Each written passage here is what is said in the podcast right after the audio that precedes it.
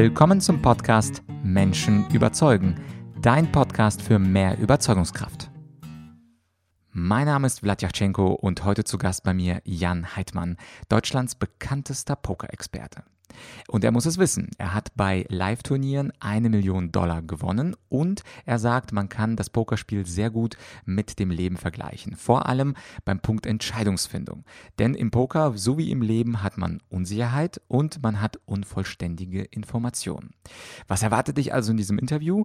Zunächst erzählt Jan, wie er seine Eltern überzeugt hat, professioneller Pokerspieler zu werden. Die waren am Anfang nicht wirklich begeistert und er erzählt was über seine einjährige Reise eine Pokerreise durch Europa. Und dann geht es schon ans Eingemachte. Da sprechen wir darüber, wie man beim Poker überzeugt und was man wirklich für die Entscheidungsfindung fürs Leben lernen kann. Warum man unter anderem nur bei den wenigsten Projekten im Leben mitmachen sollte. Und wir sprechen auch über das sehr interessante Leveldenken und wie man das auf Präsentationen oder auf Überzeugungsgespräche anwenden kann. Also genug der Vorrede. Jetzt viel Spaß beim Interview mit Jan Heidmann. Herzlich willkommen zum Podcast Menschen überzeugen. Heute mit einer Interviewfolge. Zu Gast bei mir ist Jan Heidmann. Jan ist Deutschlands bekanntester Pokerexperte. Er ist heute Speaker und Trainerkollege. Wir kennen uns aus diversen Veranstaltungen und äh, seine Kernthese ist, Poker ist ein wundervolles Modell für Entscheidungsfindung. Danke Jan, dass du heute dabei bist. Hallo Vlad, schön, dass ich da bin. Ja, äh, die erste Frage. Du hast ja an der WHU studiert und dann plötzlich wurdest du zum Poker-Experten und Pokerspieler. Wie hast du eigentlich deine Eltern überzeugt, nach einem Top-Studium, nach einem abgeschlossenen Studium, dass du dann Pokerprofi wirst und nicht vielleicht Manager oder Consultant? Ja, sehr gut. Das sind ja wirklich damals äh, von meiner Uni 80, 90 Prozent der Leute entweder Investmentbanker oder Unternehmensberater geworden. Und ich bin nach Hause gekommen und habe gesagt, Mama, Papa, ich mache erstmal eine Reise und versuche mir diese Reise durchs Pokerspielen zu finanzieren. Und dann haben die natürlich äh, gejubelt, ne? weil das wünscht sich ja alle Eltern, dass der Sohn nach Hause kommt und er sagt, er wird jetzt Kartenspieler. Ähm, nee, das war ein sehr spannendes Gespräch. Ich kann das tatsächlich jedem empfehlen, so ein Gespräch. Wichtig ist, dass man da die richtigen Eltern dabei hat. Und äh, meine Eltern sind fantastisch. Die haben sich erstmal Sorgen gemacht, weil die auch Poker gar nicht so richtig einschätzen konnten, da eine ganze Menge Klischees im Kopf hatten und sich Sorgen gemacht haben, Mensch, was macht denn der da, der Junge? Gott sei Dank ist es äh, graduell gewesen. Das heißt, ich habe erstmal gesagt, ich, das war auch der Plan, ich gehe auf eine Reise nach dem Studium. Ähm, ich wusste, ich wollte nicht Investmentbanker oder Unternehmensberater werden, aber äh, hatte keine bessere Idee und habe gesagt, jetzt mache ich erstmal Ferien, mache eine Reise durch Europa und finanziere mir die durchs Pokerspielen. Und das fanden sie jetzt nicht so super spitze, aber da konnten sie auch schlecht Nein sagen. Dann wurde die Reise immer länger. Äh, wir haben natürlich zwischendrin viel Kontakt gehabt. Und so nach sechs Monaten haben sie dann sich wieder Sorgen gemacht und gesagt, Mensch, wie sieht denn das aus im Lebenslauf, wenn du da so eine Lücke hast und so weiter. Und ich konnte sie da überzeugen, interessanterweise mit Argumenten. Ja, wir haben erstmal das, das, äh, das Risiko ähm, aufgedröselt. Ja, dann haben sie gedacht, Mensch, wir wissen, du hast jetzt irgendwie 20.000 Euro mit verdient äh, und lebst jetzt davon in Hotels und so und verdienst da beim Pokerspielen was dazu. Aber was ist denn, wenn das alles weg ist? Ich habe gesagt, naja, 20.000 Euro, ich gehe stark davon aus, dass ich in meinem Leben nochmal 20.000 Euro sehen werde. Also das ist ja kein, das ist zwar viel Geld für den Moment, aber das ist jetzt keine äh, lebensverändernde Summe, wenn man die verliert. Ja, wenn man eine Million hat und die komplett verliert, das wäre ein bisschen ärgerlich, weil da guckt man vielleicht nicht mehr so schnell dran. Aber 20.000 Euro mit einem guten Uniabschluss haben sie dann verstanden. Und dann haben sie gesagt, ja, wie ist das denn mit dem Lebenslauf? So ein halbes Jahr Lücke, wie sieht das denn aus? Ich habe gesagt, naja, ich habe ein sehr gutes äh, Diplom von einer sehr, sehr guten Wirtschaftsuni. Ich spreche vier Sprachen. Ich habe äh, ein Jahr lang Berufserfahrung schon durch Praktika äh, gesammelt. Also ich glaube, das halbe Jahr, das kriege ich einigermaßen wegargumentiert. Ähm, vor allen Dingen habe ich auch eine Geschichte zu erzählen und kann da, konnte da schon belegen, dass ich eben erfolgreich Poker spiele, erfolgreich sozusagen Investitionsentscheidungen unter Unsicherheit treffe und habe mich eigentlich auf so ein Gespräch gefreut und habe auch gesagt, wenn ich dann mal in einem Vorstellungsgespräch sitze und erkläre das, so wie ich mir das äh, zurechtgelegt habe über Poker, und derjenige stellt mich dann nicht ein, deswegen, dann ist es wahrscheinlich für mich ein super Indikator, dass ich bei der Firma auch nicht arbeiten möchte. Ja, da passen wir dann irgendwie nicht zusammen. Und dann haben sie irgendwann haben sie das eingesehen und gesagt, okay, gut, uns gehen die Argumente aus, das weiterreisen.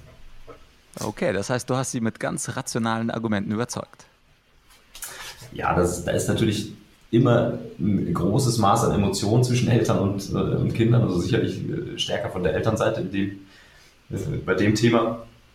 Ähm, das konnte ich aber auch einigermaßen einfangen. Also die kennen mich ja auch schon eine Weile oder kannten mich da auch schon eine Weile und wussten, ich bin einigermaßen vernünftig, ich bin äh, jetzt nicht irgendwie total risikoaffin oder verrückt oder sonst was, sondern ich habe das halt recht konservativ und sehr strukturiert angegangen.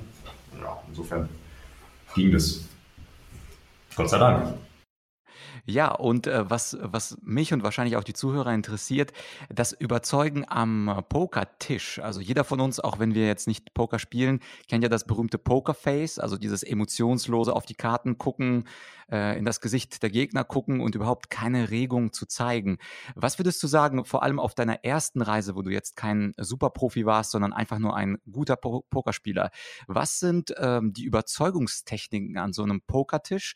Provoziert man da die anderen? Sagt man für irgendwas Provokantes und versucht in den Kopf des Gegners zu kommen? Oder wie war deine Strategie, ganz still zu sein und mit diesem Pokerface? Also wie überzeugt man am Pokertisch? Ähm, ich glaube, es ist tatsächlich sehr wichtig, den Gegner zu verstehen, aus seiner Sicht. Ja, dass man versteht, wie er denkt, ja, wie er strategisch denkt, aber auch aus welchen Motivationen er da am Pokertisch sitzt. Da ist man schon einen sehr weiten Schritt gegangen, um ihn dann auch überzeugen zu können. Ähm, da hatte ich lustigerweise auf der Reise bei meinem ersten Stop in Barcelona so ein Aha-Erlebnis. Da war ich jeden Tag im Casino, habe eben äh, Poker gespielt und war da, ich glaube, drei, vier Wochen. Und so dreimal in der Woche war da ein alter Spanier, auch in dieser Pokerrunde. Und der hat unfassbar schlecht Poker gespielt. Also das kann man sich wirklich fast gar nicht vorstellen. Der hat versucht, am Pokertisch Geld zu verbrennen.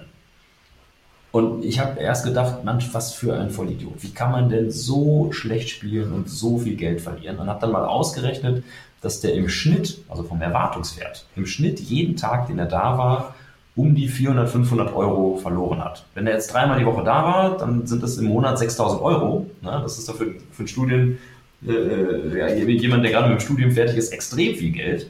Ja? Und ich habe gedacht, wie kann man denn nur so blöd sein? Und dann sind wir ins Gespräch gekommen und da hat sich herausgestellt, das war ein Neurochirurg, sehr erfolgreich in Spanien. Ja? Kann man Idiot schon mal ausschließen. Und der war eben nicht da, um Geld zu verdienen, sondern um Spaß zu haben. So.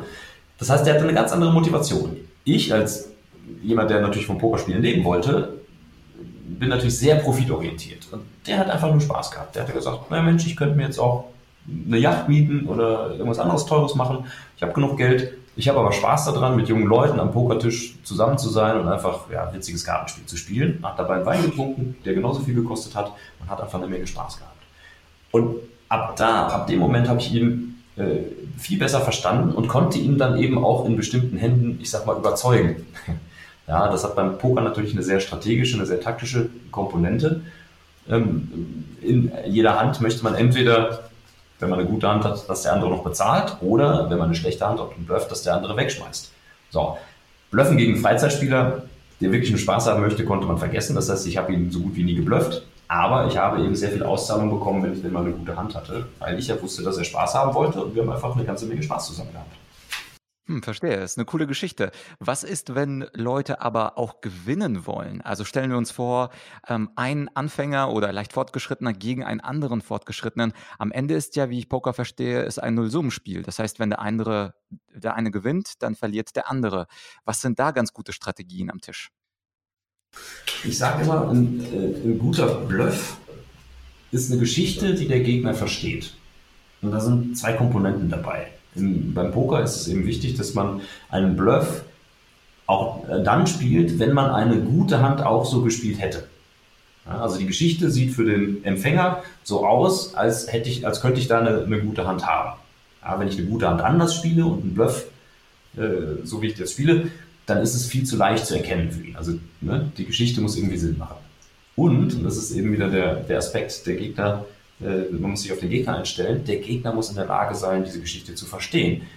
Das heißt, ich muss sie auf einem Level in einer Sprache erzählen, die der Gegner versteht. Ja.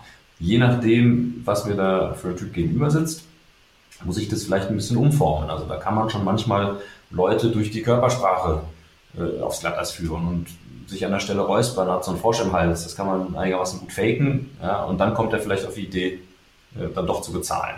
Ja. Oder solche Geschichten. Auf Weltklasse-Niveau funktionieren solche kleinen Tricks natürlich nicht mehr.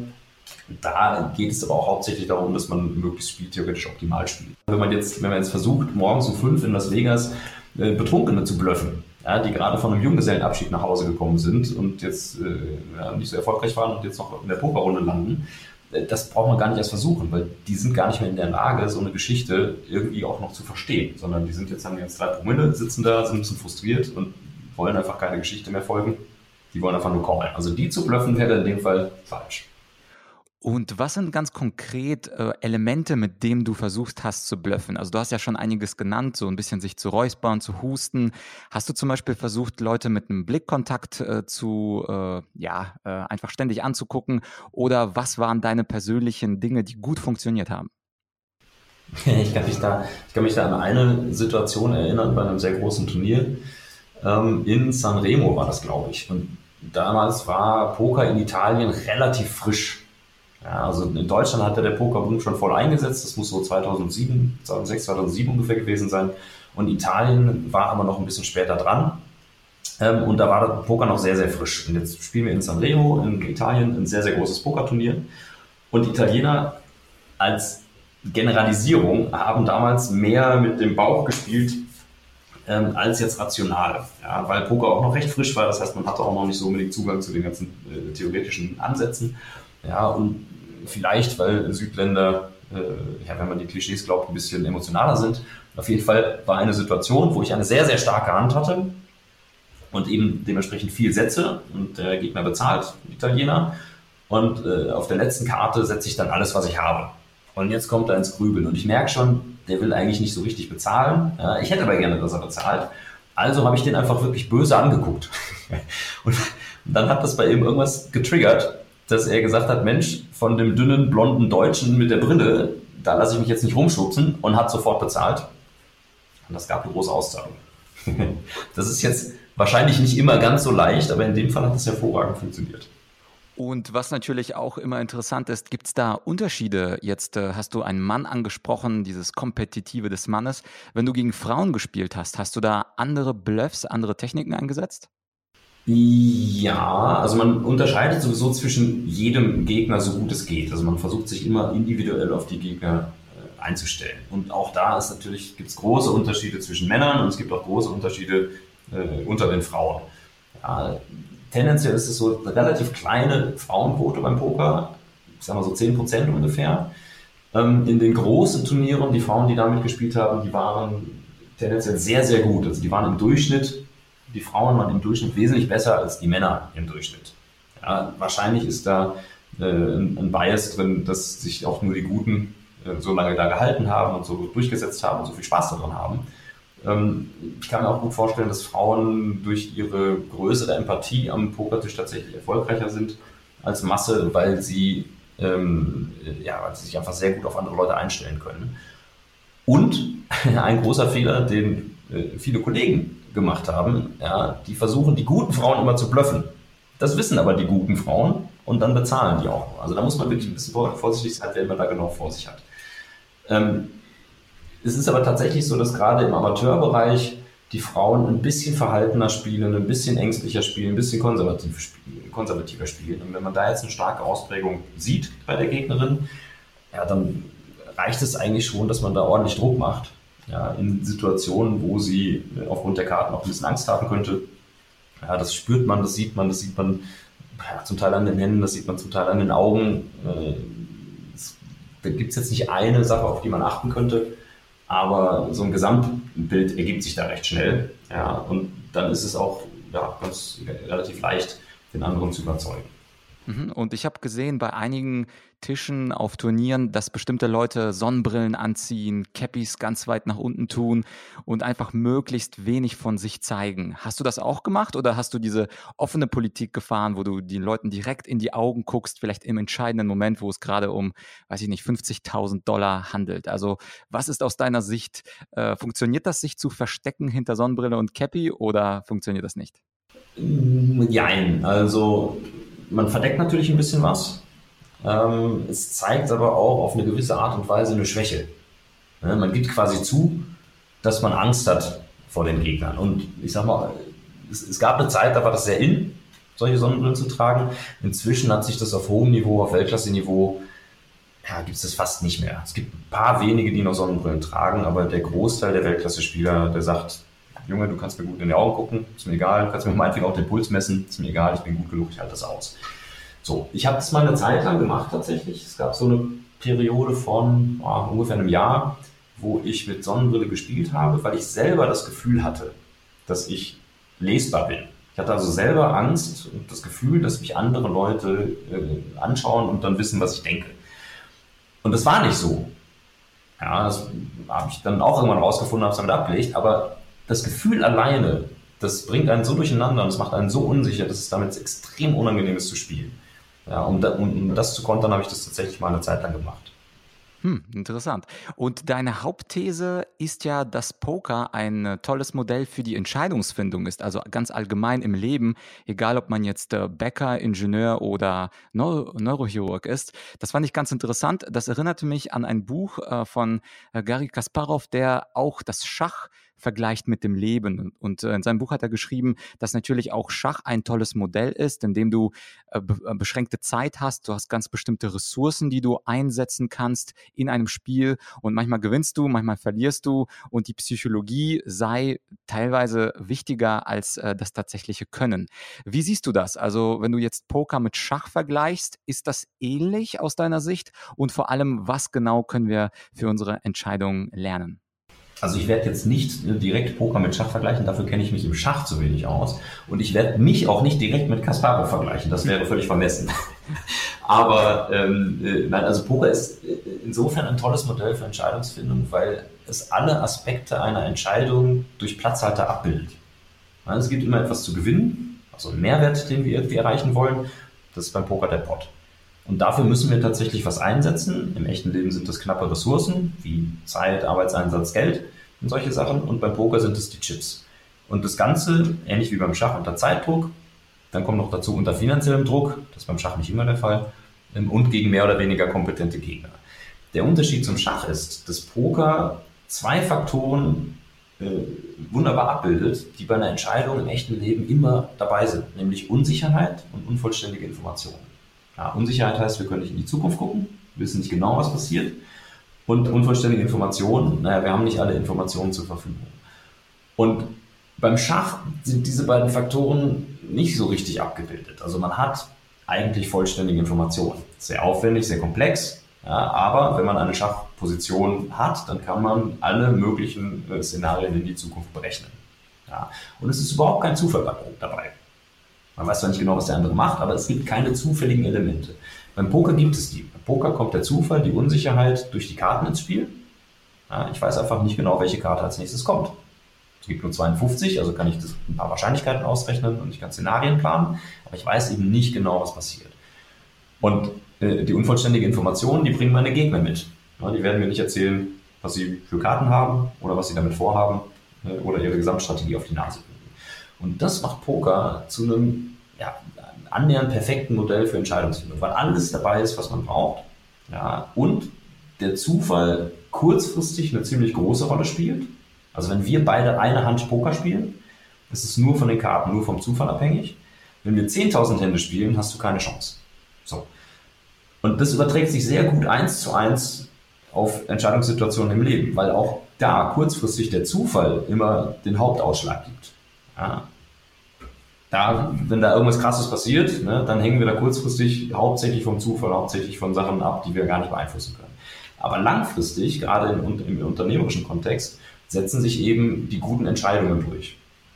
Genauso ist es beim Poker auch und deswegen kann man da extrem viele Konzepte entdecken, entwickeln sogar und dann übertragen auf unternehmerische Entscheidungsfindung, politische ja, oder sogar private. Ja, verstehe. Und wenn man jetzt ein konkreten, konkretes Beispiel nimmt, also angenommen, ein Unternehmer ähm, hat jetzt einen Tipp bekommen, seine Webseite und seine Unternehmenswebseite komplett neu umzugestalten. Und dann geht er raus und holt sich zwei, drei Angebote ein, weiß aber selber nicht, weil er keine kompletten Informationen hat, welcher Stil, welcher Design am Ende besser convertet, wo er mehr Traffic generieren kann und so weiter und so fort. Äh, wie kann man oder hast du vielleicht ein Beispiel aus dem echten Leben, wo ein Unternehmer mithilfe einer konkreten Pokertechnik besser dasteht als ohne diese Technik? Ja, du gerade sagst, äh, äh Webseite, da, da habe ich tatsächlich ein Beispiel von einem Kunden. Ähm, wir haben über das, also ich habe einen Vortrag gehalten, einen kleinen Workshop gemacht ähm, und eins der Konzepte, was ich erklärt habe, das nennt man beim Poker Tight Aggressive. Und Tight heißt eng und Aggressive heißt aggressiv. Und eng bezieht sich auf die Auswahl der Hände, die ein guter Pokerspieler spielt. Ja, ein Profi-Pokerspieler, ein guter Pokerspieler spielt nur in etwa 20% seiner Hände. Das heißt, alle, die, die anderen 80% der Zeit schaue ich mir meine Karten an und wenn ich dran bin, werfe ich die sofort wieder weg. So. Das heißt, ich könnte, man könnte sagen, ich habe äh, ja, 15 Jahre lang sehr gut davon gelebt, dass ich disziplinierter Karten wegschmeiße als andere Leute. Und das stimmt. Ja, das ist ein großer Teil davon. Äh, warum ist das so? Ja, weil nicht jede Investitionssituation, die sich einem bietet, auch eine gute Investition ist. Ja, der Haupt, die Hauptaufgabe eines guten Investors ist es, die schlechten Situationen erstmal alle auszusortieren. So, in die Top 20% beim Poker investiert man dann. Ja, je besser, desto aggressiver, je besser, desto mehr und je häufiger.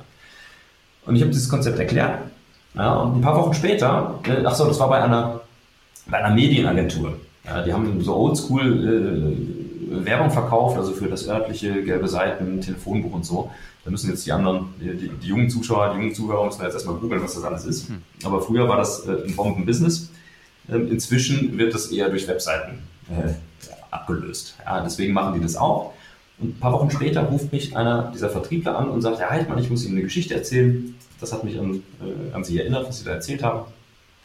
Ich bin bei einem Kunden zum Vorgespräch, bei einem Optiker und möchte dem eine Webseitenrenovierung und äh, ja, eine Webseitenoptimierung verkaufen, Search Engine Optimization wollte ich verkaufen.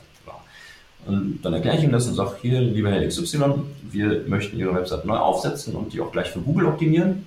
Und dann wird der laut und schreit und sagt, Google, ich möchte nicht, dass Sie das Wort doch einmal erwähnen. Ja, der Vertriebler sagt ja, also wenn wir über SEO reden, Search Engine Optimization, dann müssen wir auch über Google reden, da kommen wir nicht dran vorbei. Und dann ist der aufgesprungen und hat geschrieben und gesagt, jetzt haben sie ja schon wieder Google gesagt. Und der Heidmann, dann bin ich aufgestanden und habe mich verabschiedet und bin gegangen. So, die Geschichte erzählt er mir und ich kriege natürlich erstmal einen Schreck. Der hat bei mir einen Vortrag gehört, einen Workshop mitgemacht und hat daraufhin einen Kunden verloren.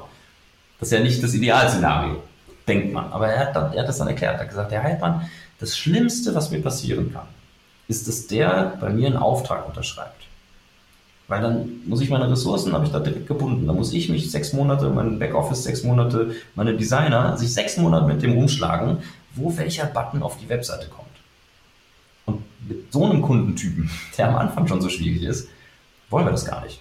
Ja, wenn es perfekt läuft, ist es vielleicht marginal profitabel, aber meistens fliegt uns das um die Ohren. Den habe ich lieber gefoldet, den habe ich lieber weggeschmissen. Das ist ein etwas krasses Beispiel, ja, was sicherlich nicht überall äh, anwendbar ist. Aber das ist, fand ich ein wunderschönes äh, Beispiel für dieses Konzept Tight Aggressive. Den schlechten Investitionssituationen erstmal aus dem Weg gehen. Das ist die Hauptaufgabe. Und dann gucken, was übrig bleibt, in was man investieren kann. Das heißt aber, andersherum äh, müsste man sich ja auch die vielen Optionen und Gelegenheiten schaffen. Also ich denke da zum Beispiel, wenn ich äh, ab und zu Leute coache, die einen Job haben wollen, die sich bewerben auf Stellen und die dann äh, in Unternehmen gehen und wo es manchmal klappt, manchmal nicht klappt. Aber dein Tipp wäre, wenn ich dieses, äh, diese Strategie Tight Aggressive mal anwende auf das Thema Bewerben, dass äh, ein Mensch sich möglichst viele Bewerbungsgespräche ähm, heranziehen sollte, um dann, wie du sagst, circa 80 Prozent davon werden sowieso nichts, weil der Chef schon laut ist oder weil äh, der Vertriebsleiter vielleicht so schief guckt oder weil die Atmosphäre generell so ein bisschen eine Angstatmosphäre macht. Also würdest du dann äh, sagen, dass man generell, um diese Möglichkeit zu haben, 80 Prozent wegzuschmeißen, über das Gesetz der großen Zahl geht? Also zum Beispiel bei Kunden, aber auch zum Beispiel in Bewerbungsgesprächen. Ich, ich glaube schon. Also ich meine, es ist halt die Frage, wie findet man die Top 20 Prozent raus? Ja, wenn das das Ziel ist, dann ist ein sehr valider Ansatz, erstmal möglichst viele Sachen aufzutun, die einigermaßen Sinn machen und dann davon die Top 20 Prozent zu nehmen und vielleicht von den Top 20 Prozent nochmal runterzubrechen, nochmal die Top 20 Prozent zu nehmen und dann ist man ziemlich sicher, hat man dann was richtig äh, Gutes darunter. Und je mehr man da oben reinschüttet, äh, desto mehr kommt natürlich auch unten raus.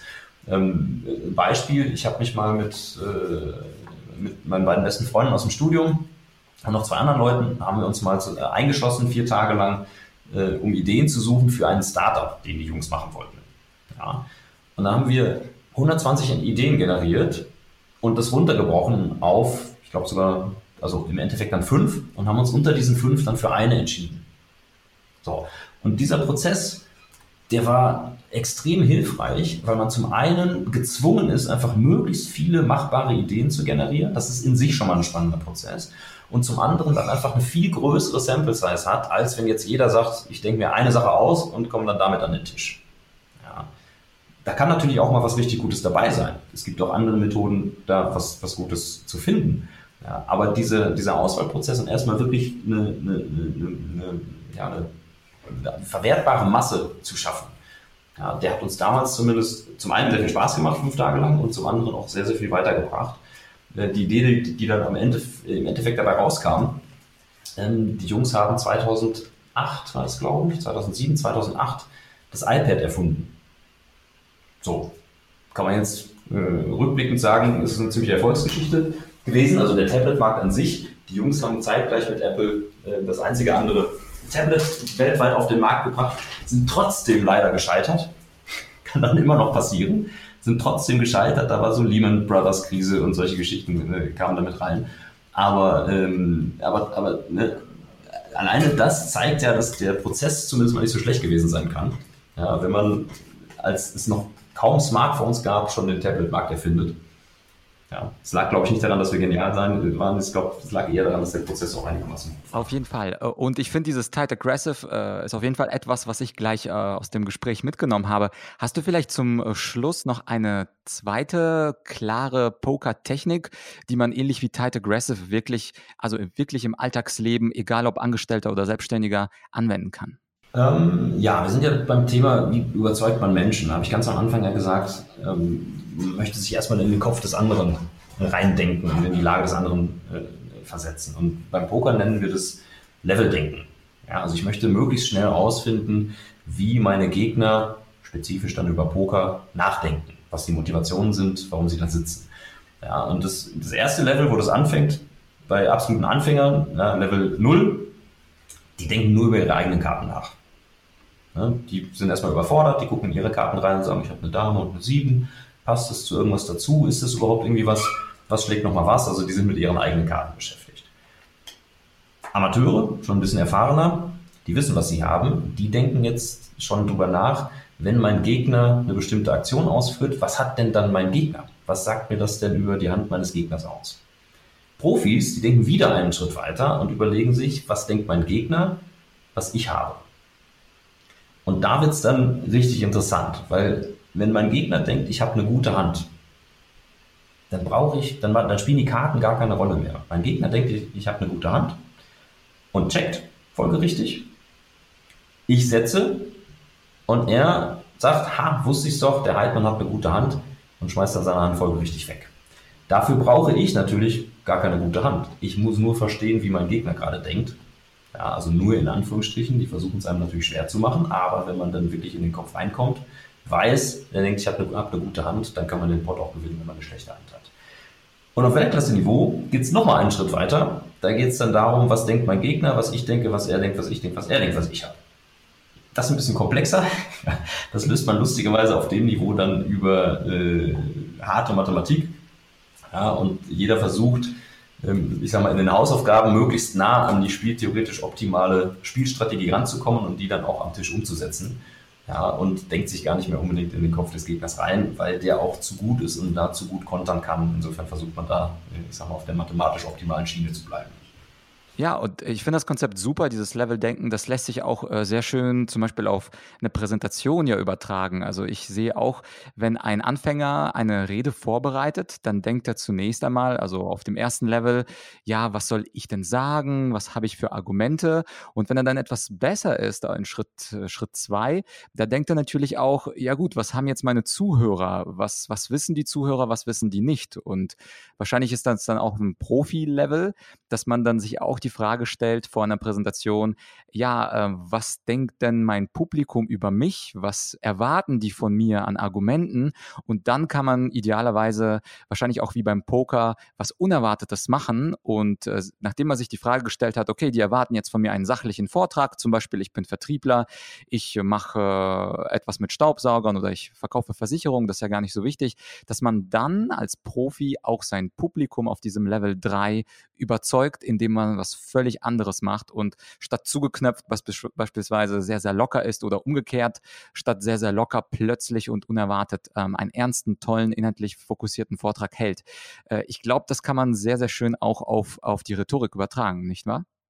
Ja, cool. Äh, sehr schön. Sehr schön übertragen. Ja, also cool, coole Idee des Leveldenkens. Auf jeden Fall, nach dem Gespräch nehme ich auf jeden Fall mit Tight Aggressive und Leveldenken sind zwei ganz, ganz coole Konzepte. Ja, Jan, ähm, dann, wo wir zum Ende kommen, danke auf jeden Fall für die tollen Beispiele und Techniken. Wie findet man denn mehr über dich heraus? Also wenn man jetzt sagt, äh, okay, Tight Aggressive cool, Leveldenken cool, aber ich will noch ein Level weiterkommen. Äh, was kannst du empfehlen, was wir vielleicht auch in den Show Notes verlinken können? Ähm, ja, die meisten Informationen über mich und gerade diese Konzepte findet man natürlich auf meiner Webseite jan-heidmann.de oder einfach googeln Jan Heidmann und Poker, dann findet man mich auch. Ja, cool. Jan, äh, werden wir auf jeden Fall verlinken. Ganz großen Dank für die Tipps. Ja, jetzt weißt du also, wie du Pokertechniken im Alltag anwenden kannst, um Menschen zu überzeugen. Und wenn du sagst, ja, das war gut, aber ich möchte auch wissen, wie man besser argumentieren kann, dann kann ich dir empfehlen, mein kostenfreies E-Book zum Thema weiße Rhetorik. Da findest du die zehn Gebote der Argumentation. Du findest das Buch Weiße Rhetorik, aber auch Jan Heidmanns Website verlinkt, wenn du gehst auf argumentorik.com slash Podcast. Und natürlich würde ich mich auch freuen über eine Bewertung bei dir auf Spotify oder iTunes. Und du findest eine Anleitung, wie du diesen Podcast bewerten kannst auf bewerte.argumentorik.com. Und falls du es noch nicht getan hast, abonniere doch diesen Podcast, denn die nächste Solo-Folge willst du, glaube ich, nicht verpassen. Also, dir ein schönes Wochenende und wir hören uns wieder nächste Woche bei Menschen überzeugen. Das war's, dein